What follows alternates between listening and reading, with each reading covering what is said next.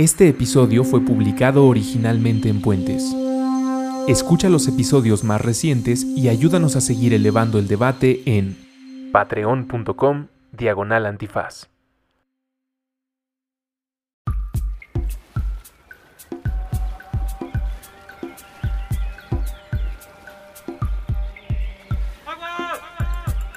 Restaurando nuestra relación sagrada con el H2O, con Andrés Vargas y Elías Catalí. Todos los martes nuevo episodio a las 9 de la noche. Puentes.me Los saludamos hasta donde sea, cuando sea y como sea que se encuentren. Bienvenidos a Sean todos ustedes bienvenidos a este espacio dedicado a la vida, me atrevería a decir. Creo que en pocas pláticas he quedado con una actividad que se antoja tanto por tantos lugares, por tantos beneficios eh, a lo individual y en lo grupal como en esta ocasión. En este episodio nos acompaña Gaby Vargas, a quien hemos tenido en conversaciones, por lo menos gracias al buen Elías, eh, constante en diferentes proyectos en tu casa, fiestas y todo tipo de encuentros, que- pero que por primera vez se condensa. ¿A qué? ¿En verdad? Ya, ya, ya hacía falta. Sí, habíamos cotorreado en muchos otros lados, Gaby, pero nunca en micrófonos. Y lo que ustedes están a punto de escuchar es una gran conversación sobre la experiencia de vida de Gaby, eh, trabajando la tierra como tejedora social. No sé cuántos, Haciendo puestos le- suelo. no sé cuántos Haciendo puestos le pusimos durante la grabación de este programa. Sembradora urbana con mucha Miren, ahí está. ese, es el, ese es el oficial, digamos.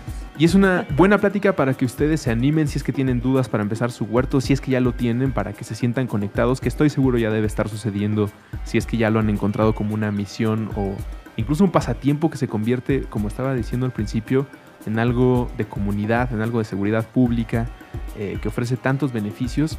De eso va esta conversación que los invito eh, pues, muchísimo a que pongan atención y a que sigan también las actividades en las que participa Gaby, a que apoyen los diferentes huertos si es que saben de uno. Estoy seguro que van a quedar bastante inspirados A y que además siembren, a que a siembren. sus semillas. Y además conocerán eh, varios datos que yo no conocía.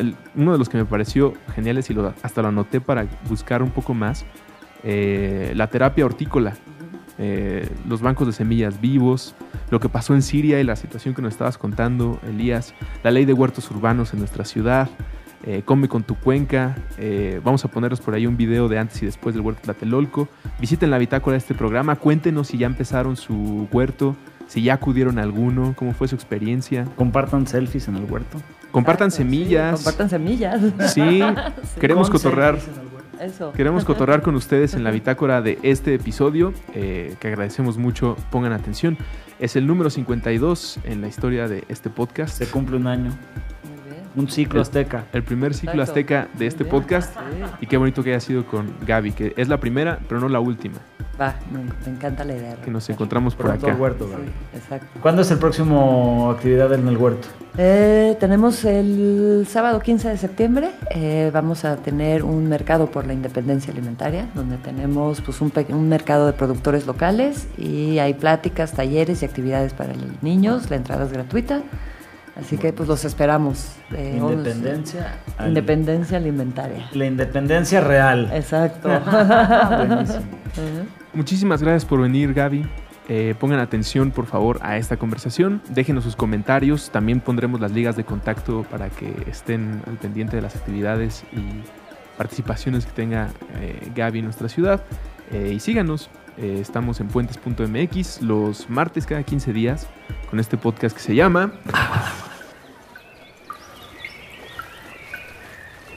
¿Hace cuánto se conocen ustedes dos? Hace como 12 años, 12, 12, 13, por ahí. 13. Tú en la comida habías dicho 15, Elías. Sí, Yo le estaba estimando a 15. Desde Afecto Verde, ¿no te acuerdas que vamos a estar hablando ahí de con en las oficinas Con efecto, viejas de claro, taller? haciendo las macetas, de ¿no? Como el diseño de Sí, ese- va, esos que- que eso principios. que fue 2000, No, ya fue 13 años. 2000, 2004. 4, mm, 5. 2006. Yo empecé a escuchar de la mayoría de los temas de los que ahora tengo la oportunidad de platicar con Elías en Aguas por Elías. Tenía aspiraciones, ¿no? Como veía algún documental, un canal en YouTube, algún amigo que venía del extranjero y me contaba de huertos urbanos y me decía de sustentabilidad y un nuevo urbanismo. Yo decía como, ay, qué padre, el primer mundo. Y de repente me topé a Elías y fue como, órale, tú conoces a mucha gente que está haciendo, tratando de hacer algo así en, en mi ciudad. Y es buen puente. No sé si tú lo tengas en la misma consideración, como te Ah, conecta pero con... Por supuesto. Yo creo que tú también, Gaby. Sí, también he sido. Gaby yo me considero más como tejedora. Es una gran enzima urbana. Tejedora social. Sí, pues ahí, con- contactando. y No solo social. ¿eh? también horticultural. Sí, es lo que te iba a decir. li- li- literal y metafóricamente Así es. semillas. Exactamente. ¿Hace cuánto pones semillas? Germina también. Literal, Bueno. así empecé a, a sembrar hace Ajá. 18 años. O sea, voy con el siglo, digamos. En el año 2000, En 2000 empecé el huerto en mi casa, en la ventana de mi departamento, eh, inspirada por, por mi hija, por alimentarla de una manera más sana. Y, este, y sembrar la ventana de mi departamento con un mini huertito fue donde tuve como estos aha moments, donde te caen 20 y a partir de ahí pues cambié mi carrera y desde entonces me he dedicado a sembrar en todo tipo de lugares donde me dejen meter semillas. antes de que era tu carrera. Antes estaba yo en el, en el mundo de la comunicación y de los medios. Fui, Ujú. fui fotógrafa, trabajé en- como fotógrafa freelance como ocho años, hice producción, dirección de arte en cortometrajes, en series, de- en, en un programa de televisión, en un par de películas. Pero eres fotógrafa. Ya, o ya no Soy tomas foto- fotos. Sí, tomo fotos. El teléfono se ha convertido huerto. en mi cámara, del huerto, de la gente sembrando y de las semillas y de las plantas. no, y todavía de repente me echo mis fotos este, de, lo- de la vida cotidiana, que era lo que me gustaba más. Entonces, Es es una regeneradora urbana a, a- a- a un nivel súper específico y algo que es como muy chistoso, que todos los huertos de la ciudad que yo conozco vienen de un edificio que se cayó por sismo. eh, de los públicos, Romita. sí. En espacios públicos, ¿No? sí. Romita. Después eh, fue Tlatel- eh, Yo cuando conocí a Gaby estaba Romita como ya arrancado, ¿verdad? Pero estaban como Estábamos consolidándose. empezando, yo creo que estábamos apenas empezando. Este, Romita fue el, el primer centro de agricultura urbana en México, creo, así como tal. Es En una este- esquina ahí en la Romita. En este momento parece eh, mucho más fácil acercarte con un huerto y empezar como Ah, sí. a, a adiestrarte y saber con quién hablar y, Claro. y tener estas ricas conversaciones. Pero en el 2000, ¿por dónde se empezaba? Muy loco. Este, ¿Ponías un anuncio en algún lado? No, no, no, pues eh, me, me topé con un... Bueno, yo ya traía como el, el- el interés y la conexión con plantas. Ujú. Eso. Eh, en 2000 me topé con un taller que daban en Sisiana, en Coyoacán, en los viveros de Coyoacán, sobre organoponía, una técnica de cultivo urbano. Tomé ese, ahí empecé mi primer huerto y a partir de ahí, pues, a partir de que descubrí que las lechugas floreaban, eso fue como en ese momento que les decía, ajá, ¿no? De decir, güey, ¿qué le está pasando a mi lechuga? Se está yendo para arriba. Entonces fui a preguntar justo donde tomé el taller, oigan, ¿no? Le falta sol, le sobra sol, le faltan nutrientes, ¿no? Se está yendo como un pinito hacia arriba. Me dijeron, ah, no, es que va, pues va a florear. Y yo, ¿te cae? Yo no tenía ni idea que las lechugas floreaban. Flor de lechuga. De ahí o sea, me di cuenta de lo desconectado que uno como habitante urbano está, de los procesos de producción de nuestros alimentos, de cómo son los ciclos de las plantas que nos comemos. Y pues dije, eso no le va a pasar a mi hija, ¿no? No, que no, no se tenga que esperar treinta y tantos años a, a descubrir ese ciclo. Entonces a partir de ahí empecé el proyecto de la- en la escuela de donde estaba mi hijo, Montessori. Este descubrimiento, creo, tiene dos eh, vertientes principales. Uno es el asombro y la maravilla de la vida, de encontrarte este ciclo y de sentirte parte de él, y sobre todo meter en la ecuación de la educación y nutrición de una persona que está a tu cargo como esta buena vibra. Pero creo que también incluye, al mismo tiempo del asombro, eh, un sentimiento de qué estamos comiendo y qué está pasando con todos, porque uno puede tener, empezar su huerto urbano en la ventana de su casa y los invitamos a todos desde que empezó Aguas, pero a medida en la que crece tu conocimiento de ese proceso, pues vas viendo lo que comías y lo que otros siguen comiendo Claro. y tienes que lidiar también con esa sensación de, ah caray, hay mucho químico y saborizante por todos lados. No, está ¿Y de dónde vendrá fuerte. esto? Exacto. Sí, para mí el hecho de sembrar, o sea, siempre digo, a mí sembrar me cambió la vida y te cambia la perspectiva y tu relación con la alimentación. En el momento que tú te comes un jitomate que tú, tú, no cuidaste, lo viste crecer, logras que finalmente madure en la planta, lo cortas, te lo comes, el sabor es totalmente distinto, eh, la calidad nutricional, pues realmente te está nutriendo porque es un jitomate que va a tener todos sus nutrientes y, y eso te lleva justamente a pensar qué está pasando con la comida que estamos recibiendo aquí en la ciudad, ¿no? qué es lo que tenemos a la mano para consumir, de dónde viene, cómo se produce, qué implica. El sembrar un huerto te hace valorar muchísimo el trabajo de los campesinos, porque te das cuenta cuánto tiempo tarda una zanahoria en crecer, si la logra, ¿no? Entonces... Eh, Como que le pone un valor real a las cosas. Absolutamente. aquí específicamente a, los alimentos. Hay una pregunta que eh, en mí detonó el conocer toda la experiencia de cultivar tu propia comida, también gracias a, mi amiga María, que es, no se trata por qué es tan, por qué es tan caro lo orgánico y lo que alguien cosechó en su casa, sino la pregunta se va a por qué es tan barato todo esto, lo demás. Pero como que en, antes de entender los procesos de, de dónde viene la comida, como que vivimos más atrapados en la idea de no, pues lo barato para que me rinda el súper. Exacto. Y nunca nos preguntamos por qué estará tan caro, por qué está tan barato esto, no por qué está tan caro lo otro. ¿Y, a dónde se va ese ahorro? Exacto. Totalmente. Porque se ha traslapado completamente lo que gastaba alguien en comida a lo que gasta en salud. O sea, el ahorro se va Tal cual. Se va, se posterga a, y muchas veces mucho más a el gasto de mantener sano tu cuerpo cuando la completa disociación sobre lo que comes y aparte de lo, lo, que realmente te nutre, ¿no? Porque algo, eso fue uno de los datos que a mí me impresionó mucho justo con estas conversaciones con Gaby, era de que una lechuga pierde sus nutrientes que es el 50 el 50% a las 48 horas de haber sido cosechada. Entonces, órale. Que ¿no? Tú vas al súper, te compras una lechuga que aparte quién sabe de dónde viene. Entonces, ¿no? Digo, lechugas que vienen de Estados Unidos, que cosecharon, pues de de ver hace cuántos días, se transportan, se guardan, se refrigeran, finalmente pues están en el anaquel. Cuando la compras, luego la metes al refri en tu casa y dura una semana en el refri. Entonces ya cuando te estás comiendo la mayor parte de las hortalizas, pues es puro relleno, o sea, ya no traen todos los nutrientes que deberían de tener. Por eso es, muchos nutriólogos hablan de la necesidad de estos suplementos, ¿no? Por supuesto. Porque son, hay, hay toda una tendencia de suplementos que no saben si es bueno, malo o no, porque generalmente la gente más saludable, ¿no? Es la que pues, busca esos suplementos. Y digo, estos suplementos están muy bien, en mi perspectiva, desde mientras sean este, suplementos completos, ¿no? Como la espirulina o el reishi, pero bueno, un alimento completo, ah, vaya. Claro, ¿no? Y complementar, más bien que no sea suplir, sino que te complemente. Que sea, complemento. Que sea un complemento a una buena alimentación. 100%. y, y, ver esto, porque también era una, un, un, proceso, me hace que fueron 12 años, me dio hepatitis, y me contaron, me por unos camarones, y me contaron que una hepatitis C, de cómo recomiendan recuperarla, o básicamente creo que de las pocas maneras de recuperarte una hepatitis es comiendo cosas muy frescas.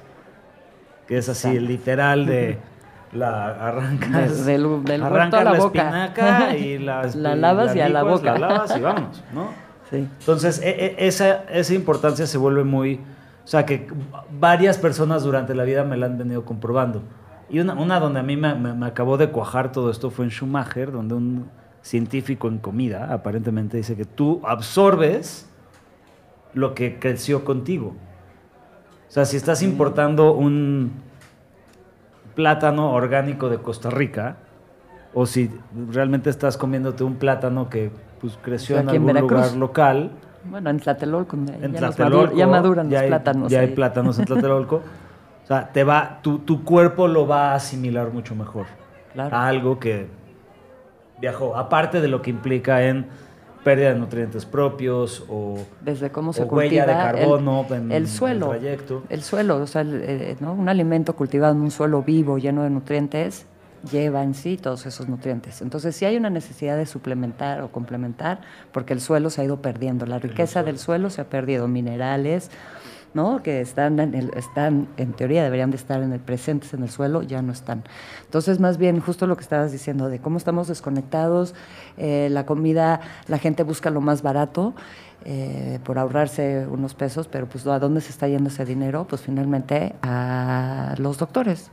Es, para mí es, es una inversión, Lo que, lo que comes, pues es lo que te nutre y, literal eres lo que comes.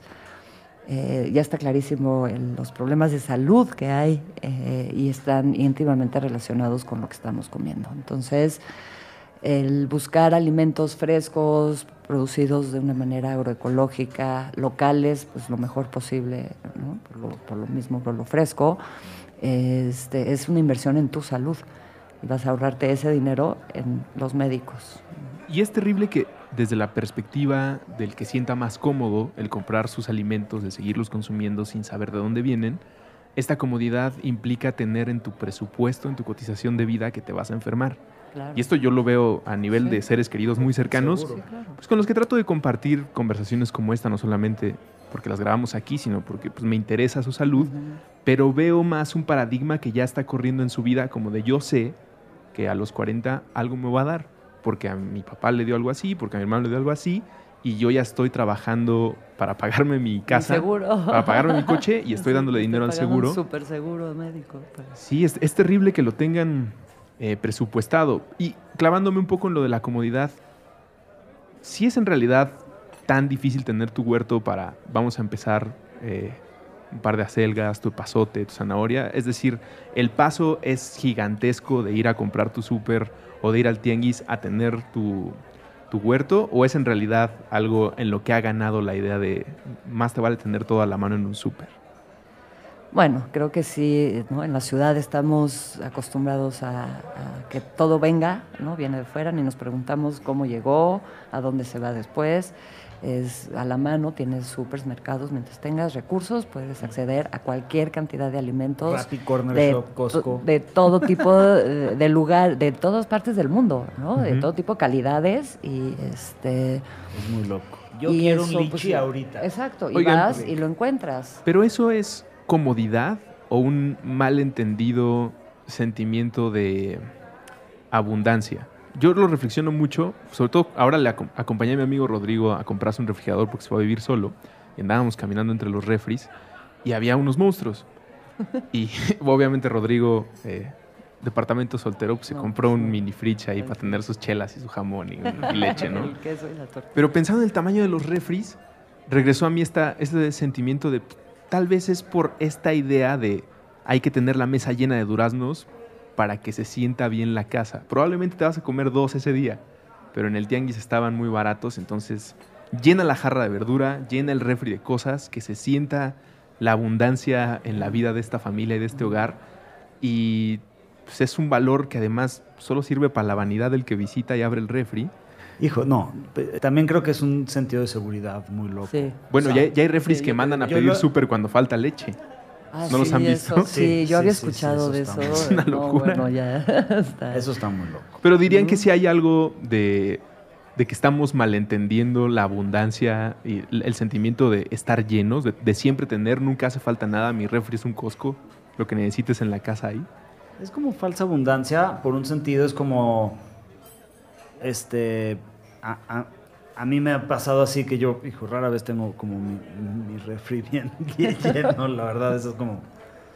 O sea, la dinámica de vida es como tengo lo, lo básico que para que yo pueda como comer algo y, y salir adelante eh, sin tener que estar como pidiendo, saliendo o, o, algo por ahí. Pero las veces que lo tengo lleno el refri, sí es así como que puede pasar lo que sea. Sí, para mí te voy a decir, o sea, yo sí, pues como mamá, llevo muchos años pues, haciendo supermercados, eh, ¿no? Y el tiempo que ocupas, pues también, así como ir al súper todos los días, está es difícil, ¿no? pero justo esa sensación de tener el refri lleno y comida es una seguridad y una tranquilidad que dices, exacto, puede pasar lo que sea, o ya hay, ¿no? Para toda la semana este, hay comida. ¿no? Eh, pero sí, hay una, hay una sensación, pues esto de abundancia, porque pues es lo que te ofrece. O sea, tú entras a un supermercado y ves la cantidad de productos que puedes acceder que te llenan la panza, porque que te alimenten Yo creo que ahí ya se reduciría muchísimo. Entonces, pues creo que es como esta manera de vivir en la ciudad, ¿no? Y en este ritmo de vida acelerado en el que vivimos, donde el fast food se ha vuelto pues lo central en la manera de alimentarnos es un trámite, o sea, la comida es un trámite que tienes que cumplir para seguir chambeando. Hasta hay un horario. Tienes el horario de, ¿no? De qué hora, qué hora puedes comer. Este, vivimos también, creo, en, un mundo donde todo, o sea, comemos demasiado, dormimos demasiado, nos, nos, tapamos demasiado, o sea, no, es esta comodidad, ¿no? comodidad y sentirte abundante. Eh, También hay un tema de estética, no sé cómo plantearlo, ayúdenme a resolverlo, de estética de cómo se tiene que ver mi comida. Ahora que mencionabas tú lo de la lechuga y esta sorpresa de, órale, está floreando. floreando eh, muchas veces ocurre cuando vas a un mercado local que traen los productos ese mismo día y ves un mango que no se ve como el mango del Boeing y que no se ve como la fruta que está normalmente anunciado en el miércoles de, plaza. Y entonces hay una discriminación, yo lo he notado. Dices, no, pues estos tomates no se ven brillosos y gorditos. Y entonces dices, no, no me lo voy a comer cuando al trabajar la tierra, cosechar, sembrar, cultivar, pues te das cuenta que hay de todas las formas. Eh, Tamaños, colores y algunos se pica un poquito, pero como dicen, más vale agusanado que fumigado. Sí, eso es bien importante. ¿no? ¿Qué quiere decir cuando te encuentras una lechuga con un gusanito? Pues que es una lechuga que no está fumigada, que no tiene químicos, entonces el gusanito puede vivir ahí y lo que implica es que tú no te vas a envenenar comiéndote esa lechuga.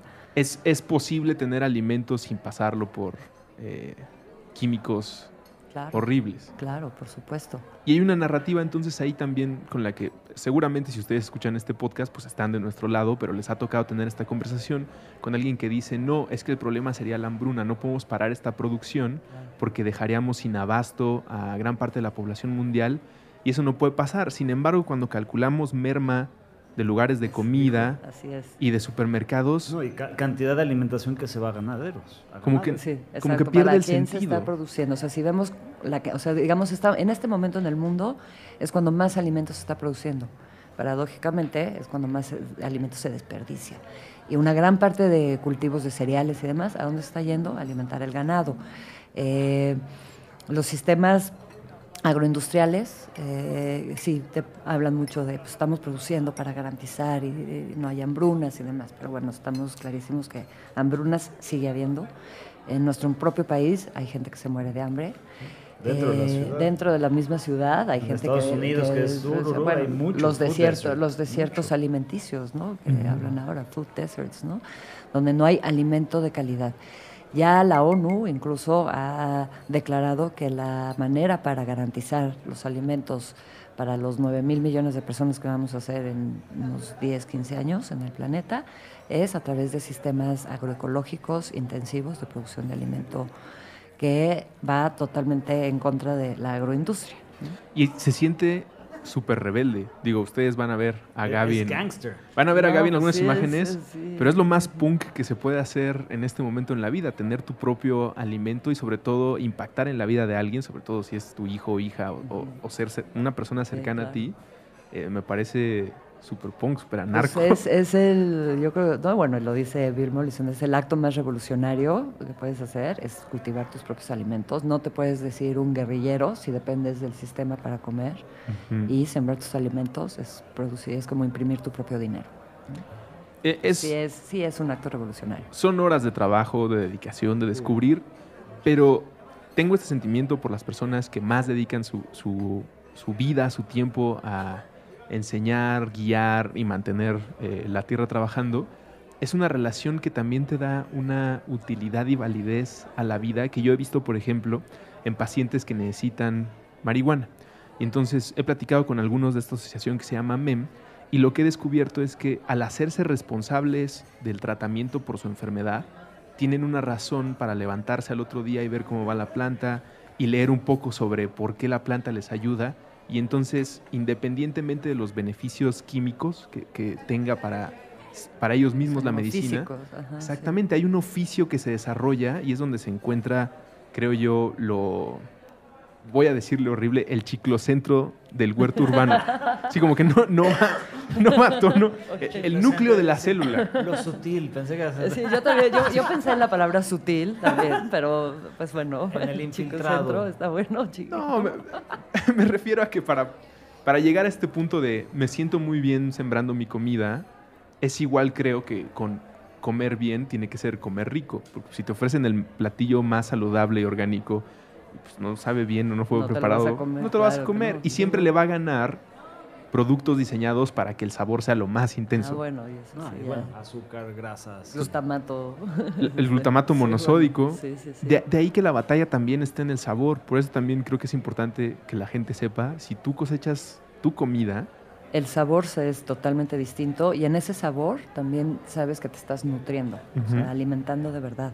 Entonces, eh, yo hablo mucho de que a través de los huertos urbanos no nada más estás produciendo alimentos sanos, frescos, que te van a nutrir, sino que hay pues un tema de salud integral, donde es el trabajo y contacto con la tierra, con los ciclos de vida, con las el, el- proceso, eso, eso te, te- tiene una capacidad de sanar a un nivel emocional, mental y hasta espiritual. O sea, el Sí. contacto con la vida, recontactarte, devolverte a parte activa de un ciclo de vida que te alimenta, hacerte responsable de un poquito de tu alimentación, pues como les decía, te lleva a valorar ¿no? toda la cadena que hay de producción atrás de lo que te encuentras en el súper o en el mercado, pero también es, pues es esta parte de sanación emocional, de por, por nada más por el hecho de contactar otra vez con lo que es instintivo en nosotros, que es estar en contacto con la naturaleza. Y tocar tierra es así Y como tocar tan tierra necesario. Te aterriza,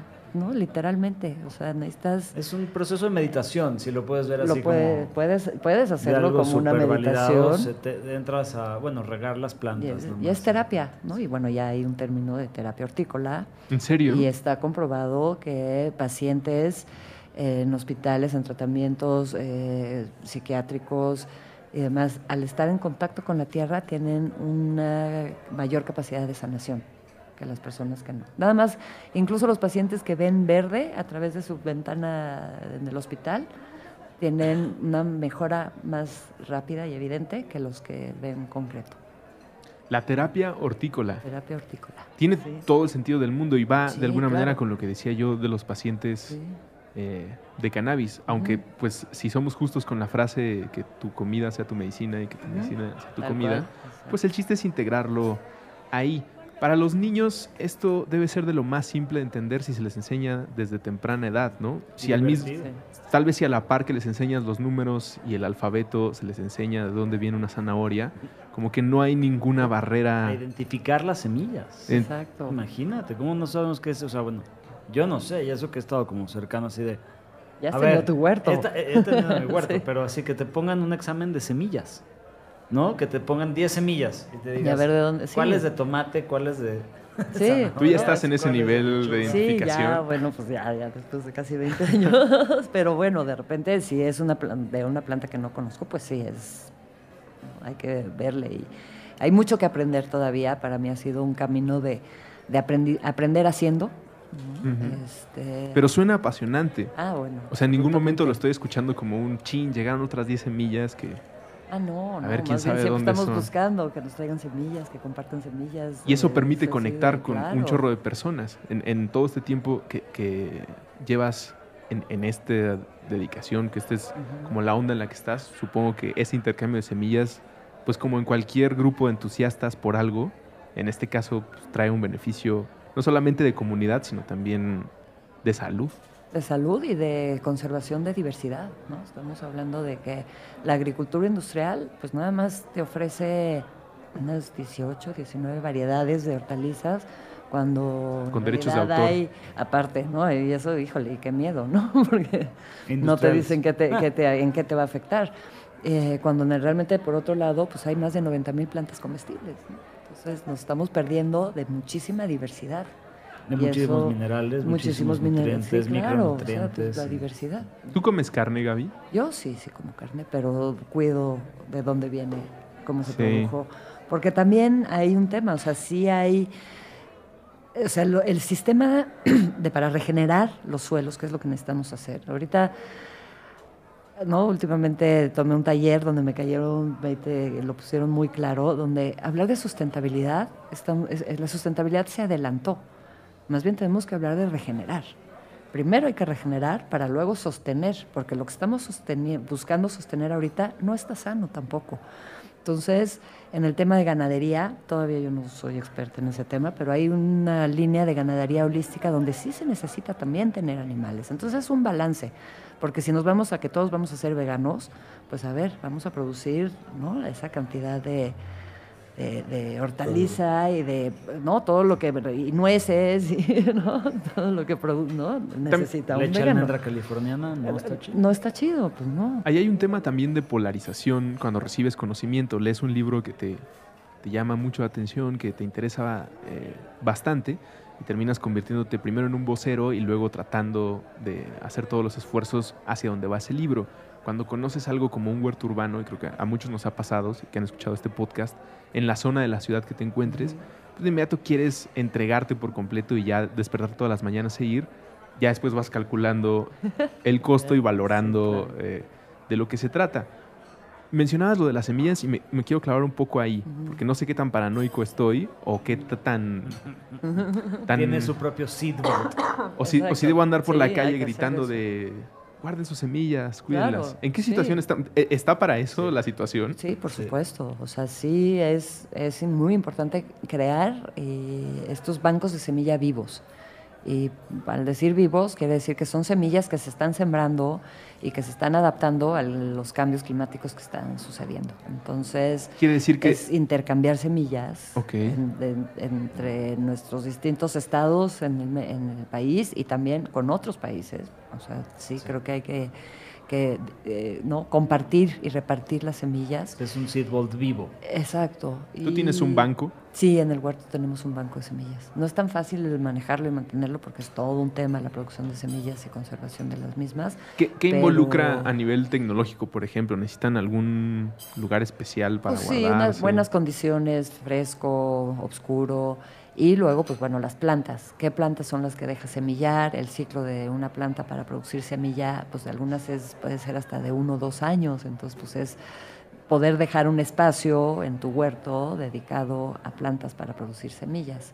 Una vez que las produces, pues bueno, guardarlas antes de que se les coman los pájaros, este, ver de dónde, o sea, como la línea de esas semillas para garantizar que son semillas que van a seguir siendo viables. Este, y pues eso, conservarlas y distribuirlas, intercambiarlas y seguirlas sembrando. ¿Existen las malas semillas? Pues... Es un grupo de Nick Cave, pero yo me refiero... Es un buen grupo, pero sí es, también importante algo que también Gaby decía desde, desde, que platicábamos hace años.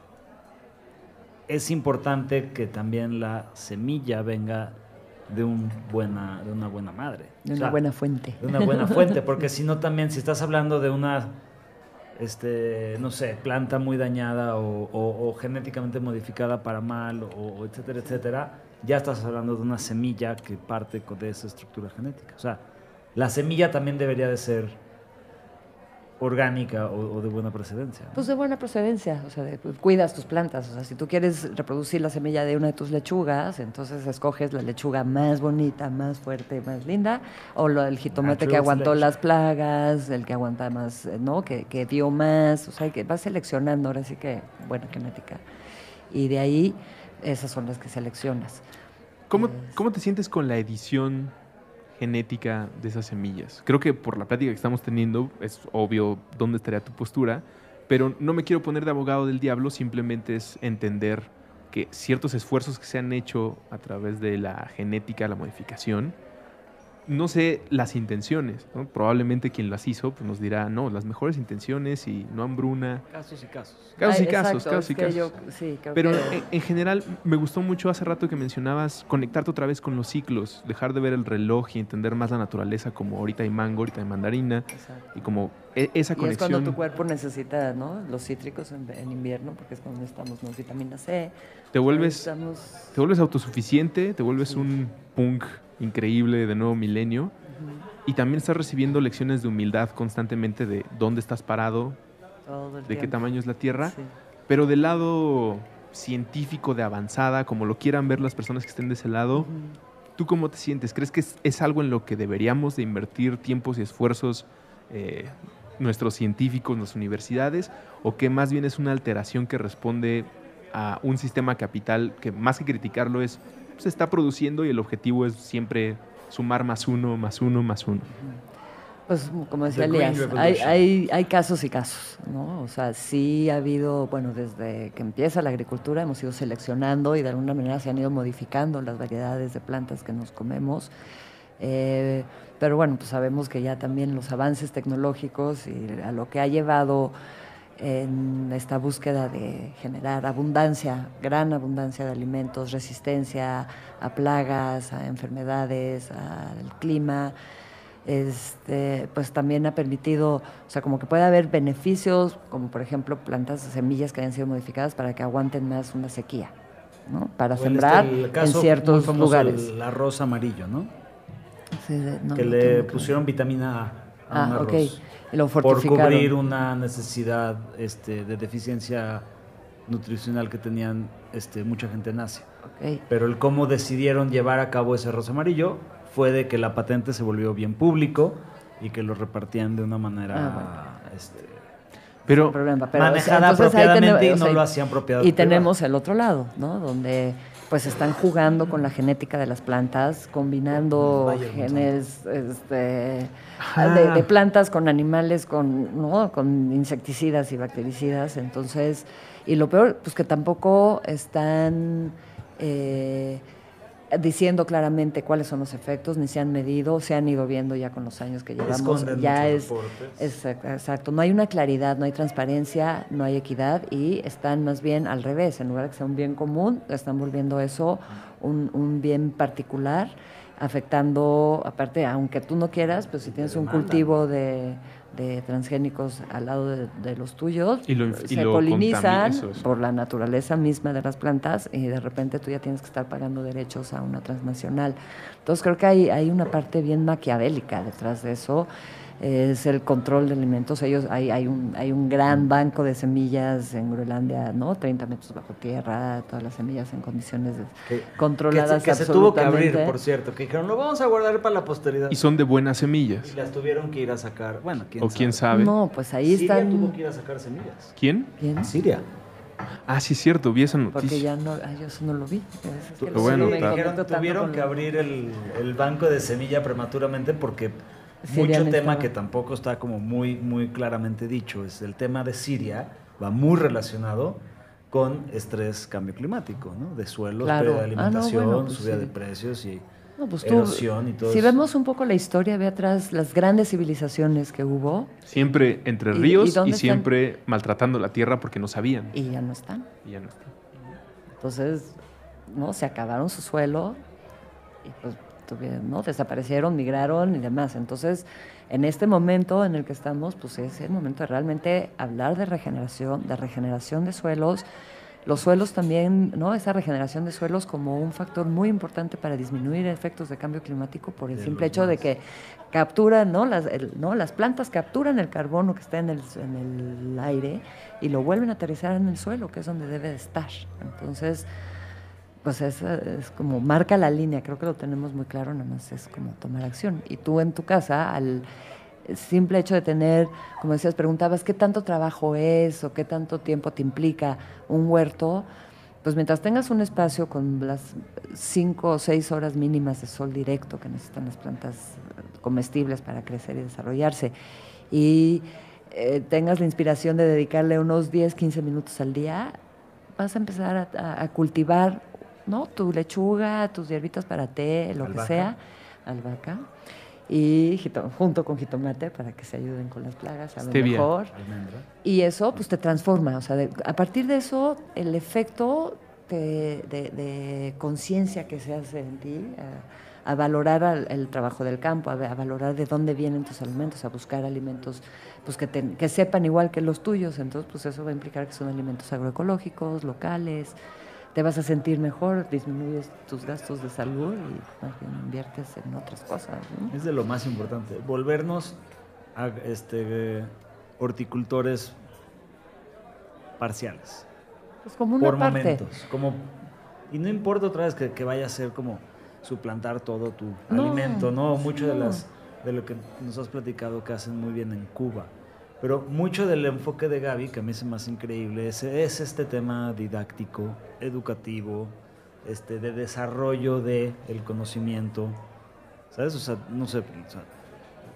no quiero decir tu misión, Gaby, pero la misión de Gaby no es alimentar a la ciudad a través de huertos, no. Sino es más bien como que la banda tenga la banda, ¿no? Y, que la banda pueda conectar con, con, con la tierra. Y bueno, lo que todo el tema del huerto tlatelolco y todos los talleres que se dan en diferentes escuelas, creo que van por eso, ¿no? Y es el, en, el, en el plantar semillas de huertos en las mentes de las personas, que ese es el, punto sí, Yo creo que, va más por ahí, justamente, ¿no? Para mí ha sido la posibilidad de transformar espacios y comunidades a través de la siembra de alimentos y de cómo ¿no? Esto te cambia. Ahorita a mí me gusta mucho pensar en la ciudad, ¿no? Y porque pues aquí es donde vivo y me gusta vivir también. Es eh, pensar en una cultura de urbanismo agrario, ¿no? Donde pensamos... Urbanismo agrario. Sí, pensar las ciudades eh, conectando a las personas, que todas las personas que vivimos en las ciudades tengamos de alguna manera un involucramiento, un compromiso con la producción de alimentos locales en nuestra ciudad. Entonces eso es ¿no? como ceder espacios para el cultivo de alimentos. Eh, dentro, en espacios públicos, como pues, tenemos aquí Romita, eh, Tlatelolco. He tenido oportunidad de estar también en el Jardín Botánico de Chapultepec, en Casa del Lago, alguna vez en el Zócalo, 10 días, con una instalación de 10 días eh, durante la Feria Internacional del Libro, donde pues ese año se decidió que se iba a intervenir el área de lectura y de descanso con huertos pues fue impresionante el impacto de las miles de personas que tuvieron la oportunidad de pasar, ¿no? probar, tocar, ver las plantas crecer, tomar los talleres que se dieron ahí. Y eso pues vas, generando pues un impacto que puede llegar a algo que realmente transforme. Porque empieza en uno, ¿no? Eh, digo, la invitación de alguna manera está implícita en toda esta conversación. Anímense a sembrar, a, a poner su primera semilla, a entrar a talleres, a buscar esta, estos espacios. Pero el paso dos inevitable es comunidad, porque de repente pues, quieres un huerto un poco más grande o quieres intercambiar semillas o te interesa el desarrollo de ciertas plantas que tú no conocías y de inmediato te conectas con otras personas que creo invariablemente terminan estando en el mismo viaje o en el mismo carril. es... una, es una de las cosas loquísimas con todo este tema de de autosuficiencia también, porque no puedes lograr una autosuficiencia plena aislado de todo. O sea, tú en tu propio huerto no, no, podrías. Y es esta historia que cuentan del hijo de Holmgren, ¿no? Con quien empezó permacultura Mollison. Su hijo tenía una deficiencia mineral muy seria porque solo comía de su propio terreno.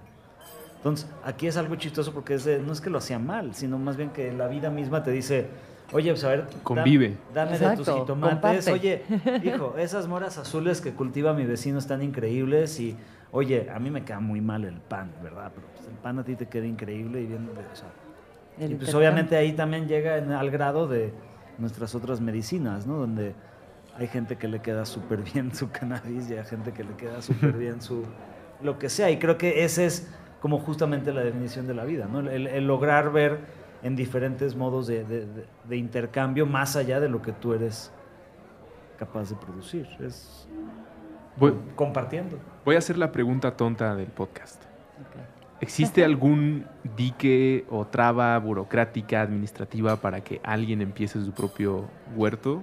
Es totalmente legal, estás tú en tu espacio, no tienes que meterte con ningún problema. No, de hecho ya desde el año pasado eh, hay una ley de huertos urbanos, por lo menos aquí en la Ciudad de México, en la nueva constitución, que contempla pues esta actividad. ¿Así se llama ley de huertos urbanos? Hay una ley de huertos urbanos, sí. Y pues hay el acceso y apoyos a través, bueno, vamos a ver qué pasa ahora este, con la nueva administración, pero desde... Sí, sí, sí yo creo que totalmente sí. Pero bueno, estaba CEDEREC y es, una Secretaría de Desarrollo Rural y Equidad para las Comunidades, pero tenían un programa de apoyo para el desarrollo de proyectos a pequeña y mediana escala. Entonces, fuera de que pues si tú vives en un condominio y pues te tienes que poner de acuerdo con los vecinos porque vas a ocupar un espacio común para producir tu huertito, pues sí te tienes que poner de acuerdo, pero legalmente tú puedes, o sea, hasta donde yo sé, no hay ninguna traba para, para que tú tengas tu huerto. Más bien hay que irles buscando En la manera privado. de que se, de- en el caso privado. en, en el espacio público, pues hay, hay maneras de acceder a espacios. Yo creo que esas apenas se está empezando a vislumbrar y a, y a ordenar. Ojalá que eso sí se sea algo que facilite, más que ponga trabas. o sea, y, y que, Que, que lo sea- incentive. Exacto, exacto. Vamos Y a... Es una cosa increíble que luego también es, es conectar y a mí me encanta el programa que también lleva Gaby, que se llama Conéctate con tu cuenca, que por cierto, o sea, los picnics en el río, también Gaby fue la que... Ese aguacate. Oye, yo vengo de hacer un picnic increíble, no me acuerdo dónde en estaba. Australia. En Australia. No, más bien donde la gente, yo veía que la gente terminaba Sí. de trabajar todos Y a las hacen 5 de la tarde y de picnic al lado del río, ¿no? A remar, a Entonces, sí, yo, yo estaba como, vamos encuerados al río. no, no, Hacer no, eso que nosotros pensamos en vacaciones. Exacto. Y que en vacaciones normalmente no ocurre y después es jubilación. Y después es fue, no te jubilaste Ya fue. y después ya estás enfermo. Exacto. Porque sí, no- porque- con suerte, mira, porque con suerte te enfermas después de que jubilaste, güey. Ahorita. Por eso la importancia del picnic en el río con buena comida. Y, y de todas estas conversaciones, eh, Gaby se dio un programazo que se llama Conecta. eh, Come- com- come de tu cuenca. Come de tu cuenca. Y bueno, eh, con súper buenos restaurantes y chefs, les traen comida y Gaby organiza. ¿Ya ves que el sexto año? Este va a ser el sexto año, todavía estamos armando cuál va a ser la propuesta. Pero sí, justo Come de tu Cuenca surge eh, como una de las iniciativas de picnic en el de los río. picniqueros. de los picniqueros, de tomar conciencia de nuestra cuenca y fue ha sido una de las maneras de eh, generar recursos para el desarrollo del proyecto de Huerto Tlatelolco. Entonces ha sido pues, una alianza con importantes chefs y restaurantes y otros productores locales donde se diseña un menú basado en la cosecha, principalmente lo que tenemos en Huerto Tlatelolco y eh, en la ciudad, ¿no? estos productores locales. Y a partir de ahí ese menú eh, se ofrece, pues hemos pasado por distintos formatos en restaurantes. Los últimos dos años ha sido un ensamble de chefs en el huerto, la intervención de eh, la cocina de El Parnita una vez al año con el menú de la cuenca donde pues la, la gente que va ¿no? y participa está aprendiendo sobre la agricultura urbana, saboreando pues alimentos eh, hechos ¿no? con producto local y eh, apoyando iniciativas como Huerto Tlatelolco, que pues es un espacio donde estamos pues educando, inspirando a las personas a cultivar sus alimentos. O sea, sí, ladito de un- una escuela. Esos son como los dos factores locos de los Sí. huertos que yo conozco en la ciudad. Fueron un edificio que se cayó en el 85 Ajá. y están al lado de una escuela. Han quedado como en espacios. Bueno, Romita no está al lado de No, escuela, pero Romita está. no está- pero bueno, no, pero está dentro ¿no? de la comunidad. O sea, sí, es- son espacios públicos que de repente se convierten en, en espacios abiertos, comunitarios, donde las personas pueden pasar, aprender, tomar talleres, voluntariar. eh, en el caso de Tlatelolco, pues puedes pasar, es un mercado vivo, donde tú puedes ir y comprar tu hortaliza que se cosecha en ese momento.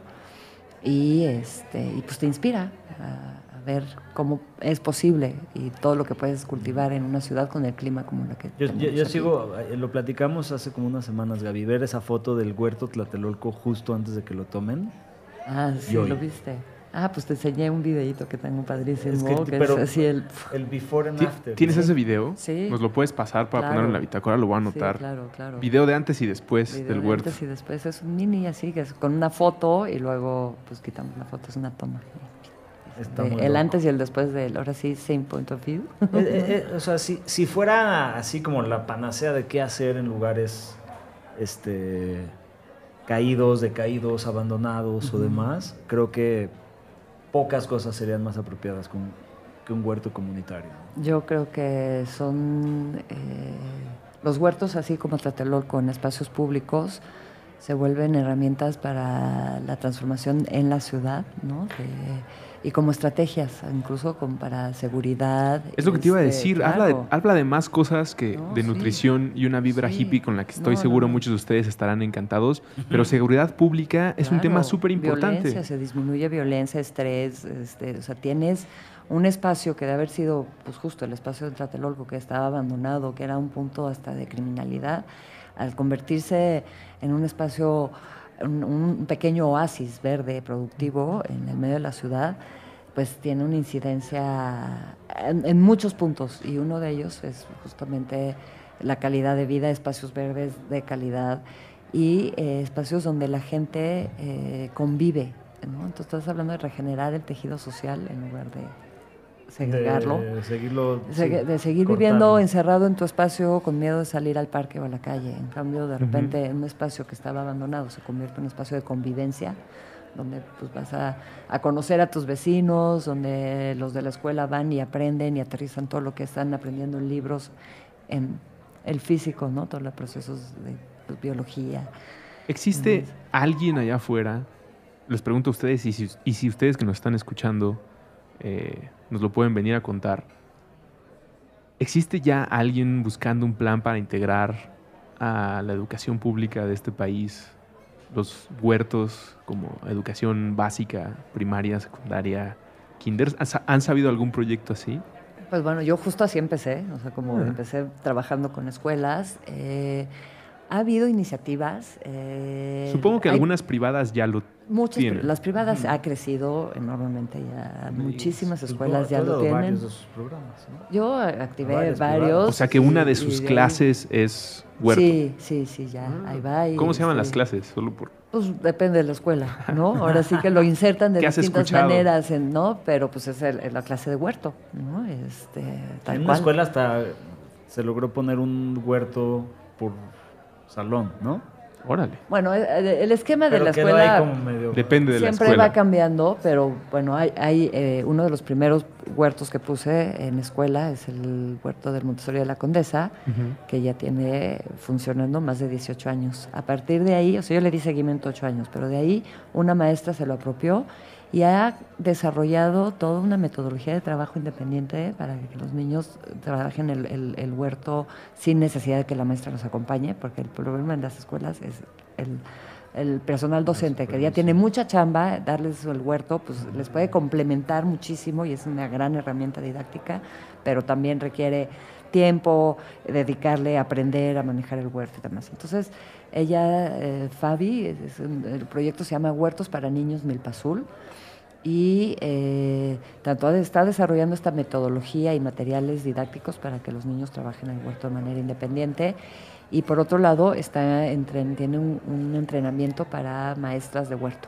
Entonces, este, de esta manera, pues escuelas que tienen huertos... Para que tomes un taller o te certifiques. No, las escuelas, eh, estas chicas, la mayoría son chicas, eh, no me ha tocado todavía que le toque algún hombre que se anime a ser maestro de huerto, pero este pero bueno, lo que ha pasado es que todas estas escuelas que ya están teniendo huertos, pero necesitan pues alguien que, facilite el, aprendizaje del, huerto integrado con la, con la currícula escolar. Entonces estas chicas pues, son esos elementos que van y visitan las escuelas, ¿no? Este, no, son parte cotidiana porque pues todavía falta.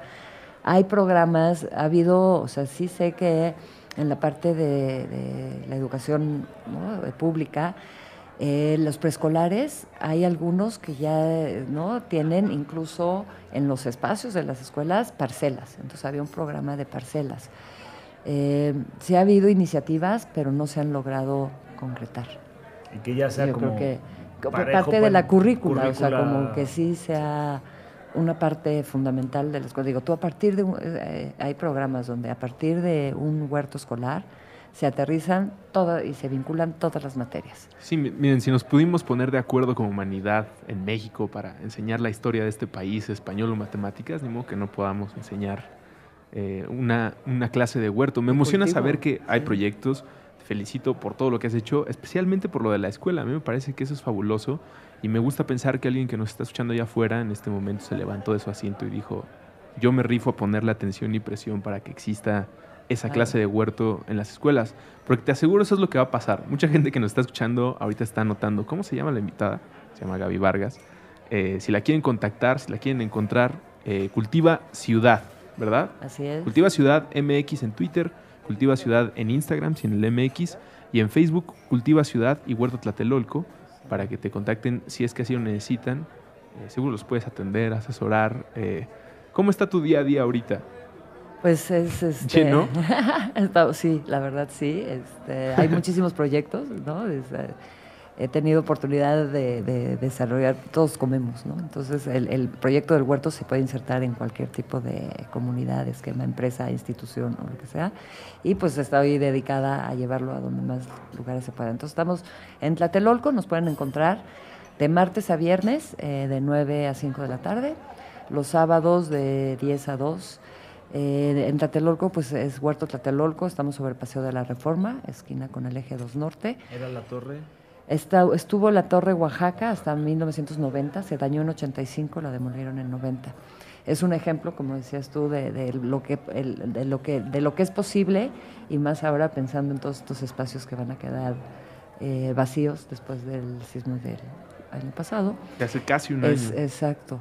Y es, ese es como algo, un, potencial ¿no? que hay ahí. En... que el 19 de septiembre debería ser el día del huerto urbano. Pero pues fíjate, justo después de este, ahí me di cuenta también del potencial ¿no? de, estos lugares en, en, la ciudad, porque en la, esta crisis que vivimos después del sismo del 19 de septiembre, los huertos, ¿no? Tlatelolco, pues que afortunadamente esta vez no quedó como parte en, en el medio de alguna tragedia, pero pues eh, Huerto Roma Verde actuó como un punto, ¿no? Fueron un centro de acopio, un centro de, donde se distribuyó la ayuda y fue un, de, donde la gente vivió. En el caso de Tlatelolco, pues igual. Eh, fuimos un centro de acopio, pero lo que en donde más nos enfocamos nosotros fue en qué era lo que teníamos nosotros para dar y fue alimento y alimento sano. Entonces, en alianza con una brigada de cocineros y chefs que se juntaron para proveer de alimentos a pues todos los eh, brigadistas, damnificados, este, rescatistas. Nosotros estuvimos eh, canalizando y distribuyendo ensaladas eh, y hortaliza de distintos otros productores para que esta, esta comida no fuera nada más pan bimbo y atún, sino que tuviera realmente alimento para nutrir a las personas pues, que estaban tanto trabajando como pues, en una situación eh, complicada. Entonces, eh, también ¿no? hubo algunas personas que acamparon, más por miedo que por necesidad, en el caso de Tlatelolco, pero pues sí vimos cómo espacios como este en una crisis pues ofrecen ¿no? Eh, refugio y pues una cierta resiliencia ¿no? en términos de alimentos. ¿Qué pasa si se nos cierran las carreteras? ¿Qué vas a hacer? ¿De dónde va a llegar la comida fresca? ¿no? ¿De cuántos días nos va a durar la comida que tenemos en la ciudad? O si hay un bloqueo comercial, o si empieza a ocurrir cualquier cosa que hemos visto en una película. Creo que pocas veces en, pocas veces en este podcast les, hemos recomendado una actividad tan integral. Es decir, que cuando la empiecen a hacer, ayude a seguridad pública, te mantenga alerta o atento a la emergencia si es que llega a ocurrir, que te mantiene saludable, que te hace parte de una buena comunidad. ¿A dónde llevas tu composta orgánica? Sí, Exacto, cerrando ciclos. Muy pocas actividades que hemos platicado, creo que no solamente en este podcast, sino en Puentes, ofrecen tanto a su vida, ¿no? Creo que ya se lo estoy viendo como si fuera el mejor ejercicio, el mejor aparato de ejercicio, considérenlo así. No puedes cultivar y tener una caminadora o algo al lado porque hagas no, Hombre, no, ya es suficiente ejercicio. en el huerto, nosotros decimos el huerto gym. Yo los veo bastante fit a todos. Golpear la composta, este, vas para acá, ¿no? La pala, o sea, sí, haces ejercicio. Recibes los rayos del sol. Pues miren, vitamina, vitamina E, ya ni te la sabes. Imagínate. es cuestión de branding, no, Gaby. Necesitamos algo tipo CrossFit, como huerto fit. Yo preferiría hacer CrossFit. Eh, Perdón, yo preferiría hacer huerto. Huerto, gym, así, ¿no? pues vayan, ¿no? Yo los invito a Tlatelolco a que vayan, damos unas volteadas. Las compostas siempre necesitan una vuelta, así que eso, con eso ya haces un buen ejercicio pues vamos a practicar y muchas gracias por venir a platicar con nosotros de esto. Súper interesante y además, pues qué carrera, qué buen inicio de la primera semilla hasta ahora. Está increíble todo lo que has hecho y gracias por compartir este conocimiento y experiencia con las personas que estoy seguro eh, quedarán inspiradas por lo que nos acabas de contar en este podcast. Muchísimas gracias, Gaby. Gracias, a ustedes. ¿eh? un gusto. Gracias a Jacqueline que nos ayudó en la producción de este episodio, al querido Elías Bruso, qué gustazo. Y a todos ustedes por acompañarnos eh, en estas entregas quincenales de un podcast que se llama... ¡Aguas!